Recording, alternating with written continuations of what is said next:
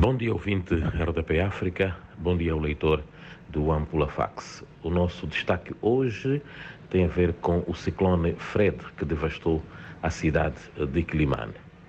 Eh, a cidade de Quilimane foi severamente devastada pelo ciclone tropical Fred, que assolou aquela região este sábado e domingo, deixando um rasto de destruição com milhares de pessoas afetadas. A cidade está sem energia elétrica e sem comunicações e o sistema de distribuição de água procura neste momento alternativas para o seu funcionamento. Aliás, as ruas e avenidas uh, da urbe estavam ontem com um cenário totalmente desolador, com muitas árvores e postes que tombaram, para além da destruição de estabelecimentos comerciais e casas de habitação que ficaram, na sua maioria, sem teto de cobertura.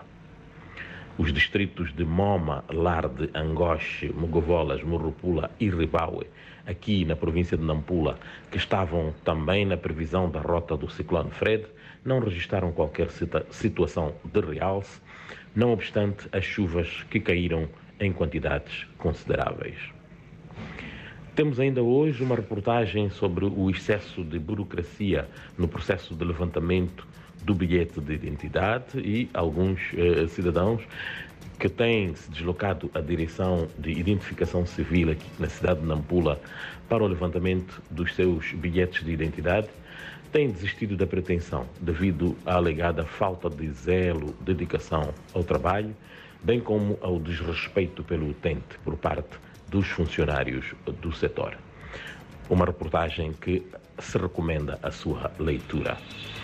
Entre Nampula e Nacalaporto, comboio de passageiros volta a circular. Está prevista para os próximos dias a, retoma da circulação do comboio de passageiros num troço entre uh, as cidades de Nampula e Nacala, depois de ter sido suspensa há cerca de duas décadas. Formação técnico-profissional em Nacala Porto, maior parte dos beneficiários são deslocados de Cabo Delgado, mais de 80% dos jovens que neste momento estão a beneficiar da formação técnico-profissional em Nacala Porto, na província de Nampula, são deslocados oriundos da província de Cabo Delgado. Eh, no ano passado, em Nampula, a violência doméstica atingiu mais de 3 mil mulheres, um total de 3.950 mulheres na província de Nampula foram vítimas ao longo do ano passado de diversos tipos de violência, segundo a revelação feita semana passada pela Direção do Gênero, Criança e Ação Social na senda do 8 de março, Dia Internacional da Mulher. Ainda pode-se ler na nossa edição de hoje. Nampula está preparada para o recenseamento eleitoral. O diretor-geral do Secretariado Técnico da Administração Eleitoral, STAI, aqui em Moçambique, disse em Nampula que o censo piloto realizado este ano para testar o equipamento a ser usado no recenseamento eleitoral foi um sucesso. Aquele dirigente falava na semana passada por ocasião da cerimônia de apresentação do novo diretor provincial do STAI em Nampula, Luís Cavalo, que substitui no cargo Príncipe Wataia, agora com novas funções de nível central.